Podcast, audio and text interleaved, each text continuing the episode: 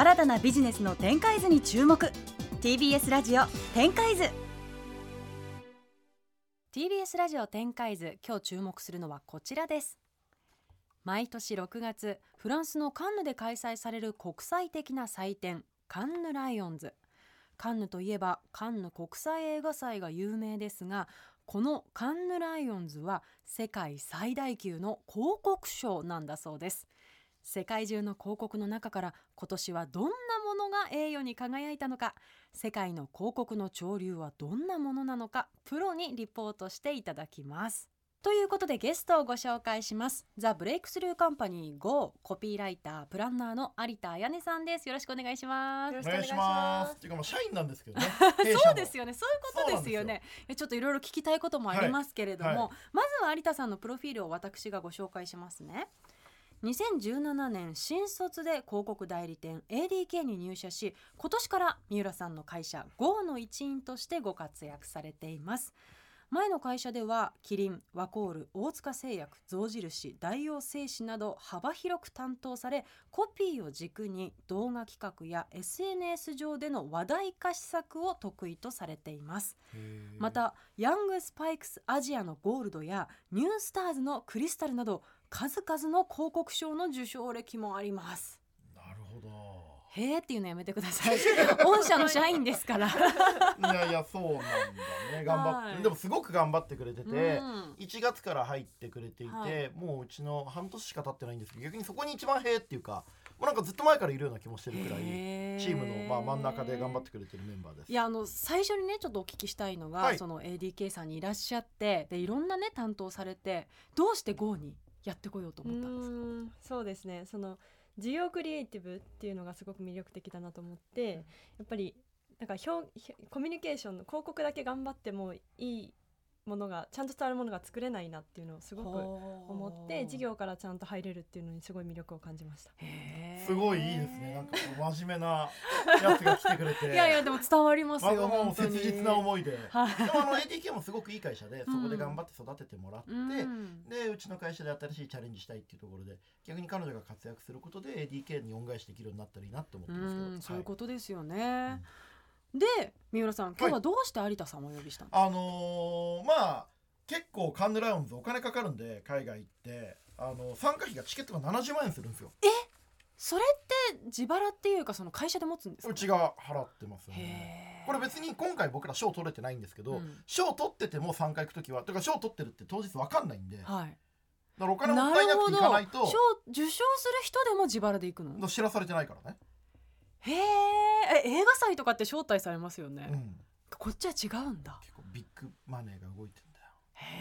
まあ、でそれで、まあ、彼女がすごく意欲的で将来海外で働きたいみたいなビジョンもあるのであの研修の一環で行ってもらってで逆に言うとそこで学んだことをいろんなところに発信していくっていうこともやっぱ彼女にしてほしいんですよね。せっかく彼女に投資した部分があるのでそれをまあ彼女の勉強だったり、まあ、日本の広告業界とかこういったメディアの業界に役立てたいと思ってるんでどんどん発信してほしいと思って今日来てもらってます。へで有田さん私全然分かってないんですけど、うん、このカンヌライオンズって一体どういうものなんですか？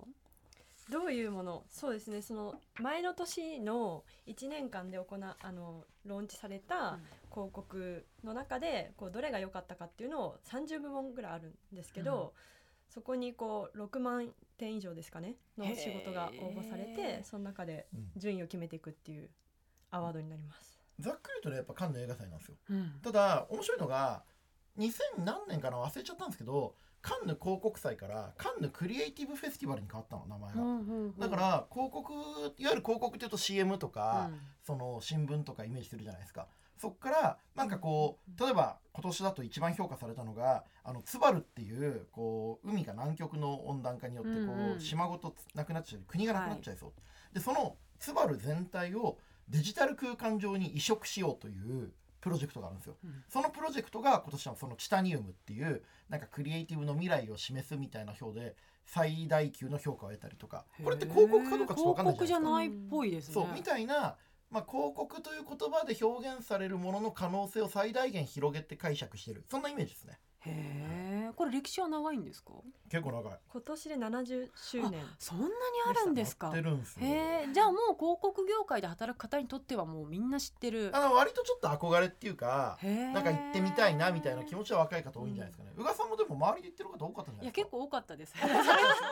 電通とか博報堂の方とかうん今ってほら SNS でうん。今ガンヌいますみたいな。そうそうそう上げてるからみんな。ねみたいな。結構言ってるねうん。っていうのは感じてましたけど。そういうノリです。そういうことだったんですね。そうです。はい。へえでいつからいつまで開催されてたんですか？今年は6月の19日から23日の1へ週間、えあらちょうど私のお誕生日だ。うん。宣伝しますけどさりげなく。でもどうですか？今年はどんな傾向とかどういうものがこうなんだろう目についたとかそういうのあります、うん。どうですか有田さん。ですね。やっぱ生成 AI とチャット GPT っていうのは、うん。すごいセッシあのプログラムが毎日朝から晩まで開催されてるんですけど、うん。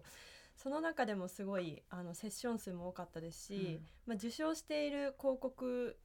もあのやっぱりそういったものを手法として使ってるものがすごい多いなっていう印象はありました。へえやっぱり AI はもうそのクリエイティビティを拡張するものとしてどうやって使うかっていうのはうん。いろんな会社がやっぱり試していて、うん。いろんな事例がありましたけどね。例えばうん。うん面白かったのは、あの行方不明になると多分宇賀さんが行方不明になったら超話題になるじゃないですか。もうヤフートップとかで「宇賀夏美失踪」って なるじゃん。そこまでいきますかね、うん。ででも例えば僕のお母さんの三浦靖子が失踪しても誰も話題にしないですよね。まあねで周りでは大変まあな事件大変ですけどね、俺は大変。テンパる、うん、なんだけど要はそので海外だと、まあ、残念ながらまだ人種とか貧富の差によって報道される可能性がかかるんですよね。うん。その時に自分がゆ失踪した時にどれくらいのメディアで報道されるかを AI で計算して可視化するプロジェクトみたいのがあってそういうなんかこう AI を使った新しい人助けとか暮らしを便利にしたりとか面白おかしくする仕組みがいろいろ紹介されたりしてる。うんそんな感じですね。へえこれって世界中参加するんですよね。うんどこが強いとかあるんですか、えー、そうですね。やっぱ欧米とブラジル強い印象あります、ブラジルなんですか、うんうんサンパウロすごい強い。なんで南米は今年人気なんか活躍しましたね。へえなんかこう、かね。うんそうですね。なんかこうクリエイティブに力を入れているというかもともとそういう才能があるのか。うんあのーまあ一個はそのこれはある意味カンヌすごいねって話をしつつも批判的に見なきゃいけないところもあって、うんそのアートと一緒で文脈を作ったもん勝ちの部分があるんですよね。その意味で言うと文脈作りがうまいっていう部分ももちろんあるかもしれないですね。なるほどねでも南米のエージェンシーでガッツとかねかうん活躍してたよね。はいどんなちょっと話して。ガッツの事例ってオッケーやめよう。うん へえでも日本はどうでしたか、日本もそうですねいくつか受賞しているものがありました、うん。例えば日経さんと電通さんでやられたあのウェルビーイングの指標を作るみたいなものが受賞していたりだとかそうです。シェルメットっていうあの廃棄される貝の殻うん。をあの再利用してあの本当のななんですかね。普通のヘルメットよりももっとじ丈夫なヘルメットを作ったっていうものだったりだとか。伝わってますかね。あそれもこの広告祭に入るんですか？あそうですね。そうですね。だからそのクリエイ広告っていうよりやっぱりクリエイティビティのお祭りって感じなんでその要はどういうアイデアで世の中を変えたかとか、うん。どういう企画ことが世の中に貢献できたかみたいないわゆる CM みたいなものもあればそういうものを作ったとかそういうものをいろいろ評評価するいろんな部門があるんですよねデザイン部門とか、ああなるほど。AI 部門、えーなんか AI をどう使ったかデータをどう使ったか部門とか、うん。まあ、いろいろあったんですよね。へえ特に有田さんが注目した作品はありますか？そうですね。私が注目したのはやっぱすごい日本とまだまだ違うなと思ったのはあのセルフラブなんていうかブーケットっていう、あの仕事があって、あのアメリカで行われた施策なんですけれどもそのなんですかねデリバリーの会社があのバレンタインデーに10本のバラと一緒にその過去一番売れたあの女性のセルフプレジャーのグッズがバラ型だったんですけど、うん。ちょうど。そこに1本そのグッズを忍ばせてあの展開したっていうものがあってうん。すごくやっぱり何ですかね女性のセルフプレジャーとか女性がそういうことをこうあまり恥じらいなく話せる文化に、文化に貢献しようみたいな動きがまだまだ日本ではないのですごい面白いなと思ってなるほど。見てました。それは賞を取ったんですか？あそうですね。PR 部門っていうものであのゴールドを取ってまあグランプリですね。を取ってました。へえ面白い。なんかねその例えば障害をお持ちの方僕がすごい好きだったのはコンサートとかでうん。会場行くじゃないですか、うん。まあ、宇賀さんの場合常に VIP 席だと思うんいですけどやそんなことないですよ。一般で撮ると後から撮るとたまに柱の後ろとかでななんかこうやってないとみこうこうやってても分かんないけど首をグッと曲げて背伸びしないと見えないとかたまにあるじゃないですか。僕格闘技でライジンとか見に行くと、めっちゃいい席なのに角度によって柱があって全然見えないみたいな時めちゃくちゃあるんですよ。でそれで要は良くない席で終わりじゃないですか話は、うん。そこをブラインド・ザ・シートって言って目の不自由な方のための座席として別々にちゃんと価格をつけて販売したっていうのがあってこういうのとかすごくいいなと思ってて、要はそのまあ障害をお持ちだったりとかこう普通の人よりもちょっと何かをする時に苦労する人あるいは、まあ、もしかしたら女性お年寄りとかその社会的にまだそのなんていうのかな後から考えようればいいかなと思われてる時はまだあるわけですよね残念ながら。でそういった方たちとこういこう平等にしようっていうのが今の日本の意識だと思うんですけど、うん。結構今回グローバルのそのカンヌライオンズで評価されたものってそれを、ま、マイナスをゼロにするっていうよりはゼロをプラスにする、うん障害をお持ちの方でもが楽しめるとかあの今まで女性はそういうセルフプレジャーとかはしないでいいししないものだと思った時に、うん。もっと積極的に楽しんでいこうみたいな、うん。すごくねポジティブでファンにしていくみたいなのがうん。多かったのは結構、まあ、あんま海外が進んでるとか言いたくないんですけど、うん。ちょっとやっぱ楽しくていいなって思いましたね。なるほどね、でもなんか今お話聞いててあそういうのも入るんだっていうか、うんなんか本当に広いんですね、うんうん、そうですね。だから私が広告賞って言われて思う広告とは多分違うんだ。から映画祭でしみたいに CM ずっと流していくっていうよりは、うん。まあ、いろんなプロジェクトのご紹介みたいなそういう感じです、ね、そうですよね、うん。で有田もねカンヌで賞を取りたいと思ったんだよね今回って。思いました。う、うん。んあはい。どっかやりたいと 意思を。そうですね。やっぱりそのなんだろう広告ってその日本語で言う広告ってすごくまだまだ狭い感じがすると思うんですけどうん。今日感じていただいたように。やっぱりすごいいろんな部門があるしそのこの広告の立場からもできることがすごいいっぱいあるなっていうのを改めて感じたのですごいこの仕事の可能性が自分の中でさらに広がりましうた。ん。今回参加されたのは初めてだったんですか？へえどうでしたか？えーそうですね。もう本当に世界中の人が集まっていてでみんなで最後夜にその、うん。受賞したものを見たりとかするんですけど、うん。授賞式が派手にあるんですよ。へそうなんですよ。へー。2時間あるんですけどそこでこうこんだけ多くの人がこんだけ一生懸命やってて改めて自分もっと頑張んなきゃなとか、うん。この中でどうやって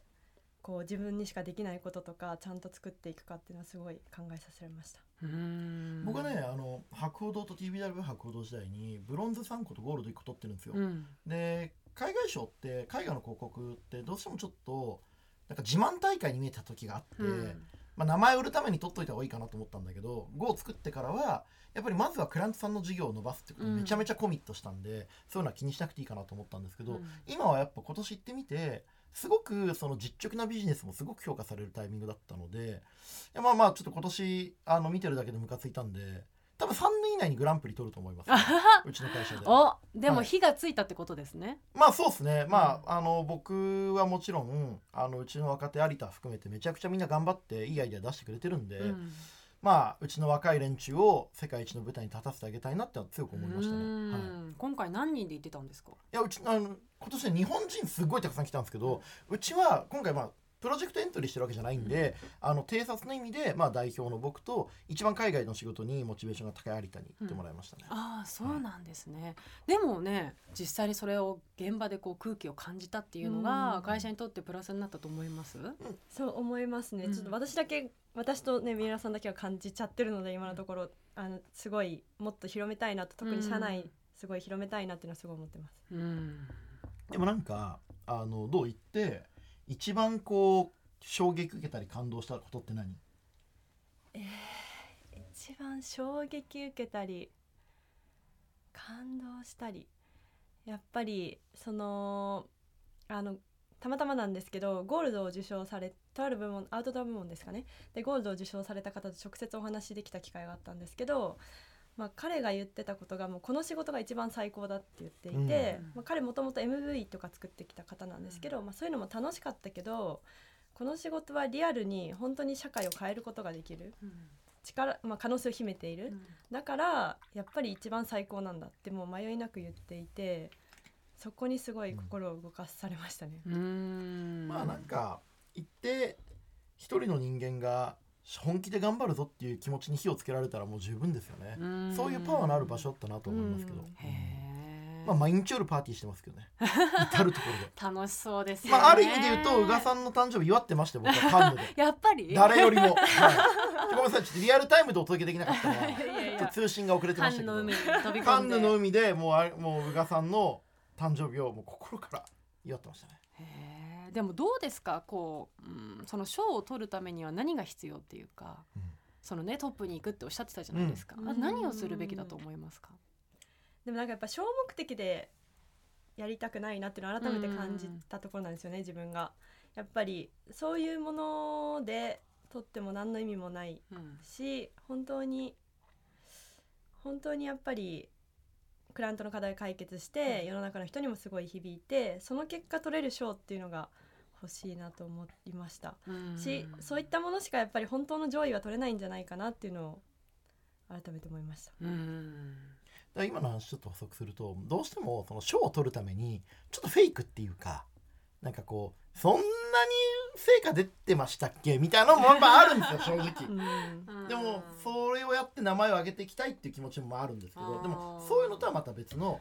そうかあくまでクリエイティブの評価なんです。ね、そのうん結果どのぐらいのその何かを動かしたとか、うん。これが増えたとか、うん。数値が上がったとかそういうことじゃないんですね。あ昔より今はかなりちゃんと注目されてるんですけどちょっと言い方次第な部分もあるじゃないですか。うんだからそこはなんか実直に世の中を本当に変えるような仕事をした上で評価されたいなっていうのは僕らそこはすごく強く思ってるし、まあ、日本の多くのクリエイターもそう思ってると思うんですけど、ううん。ん。なんかこうねまあ世界と日本を比べるのも変だと思うんですけど、うん。なんかこう日本の特徴っていうかなんか得意なこととかってあるんですか、どう？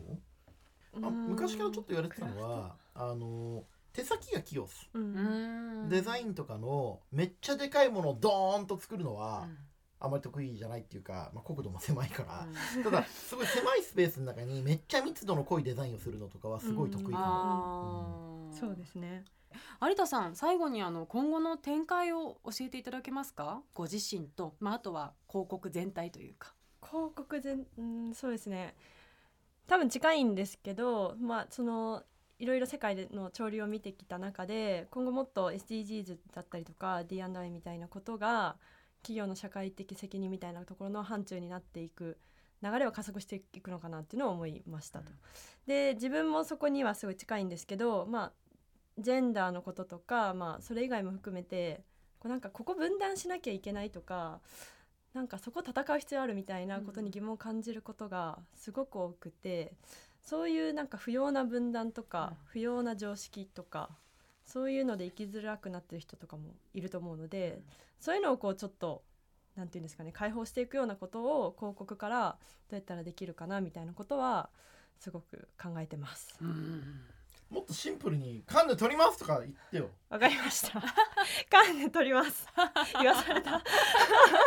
まあねでもショーのためのお仕事はしないとねね結果的に取れたら最高っていうことでしたよちなみにね。豆知識なんですけど、うん有田さん副業でグラビアをやってるので あのアリペグラビアで検索してくださいよろしくお願いしますそうなんですよろしくお願いします。はい。えなんボディボて検索ディポジティすればいいのブ活動です。アリペスペースグラビアで検索してもらアうと。リペイさんっていう名前でやってるんですか？名前でやってらっしゃでる伸ばすで。はい。そうなんだ。ぜひぜひじゃあそちらも チェックしてみてください、はい。ということで今週のゲストはザ・ブレイクスルーカンパニー GO コピーライタープランナーの有田彩音さんでした。ありがとうございました。有田頑張るんで注目してください。よろしくお願いしありがとうございますます。よろしくお願いします。TBS ラジオ展開図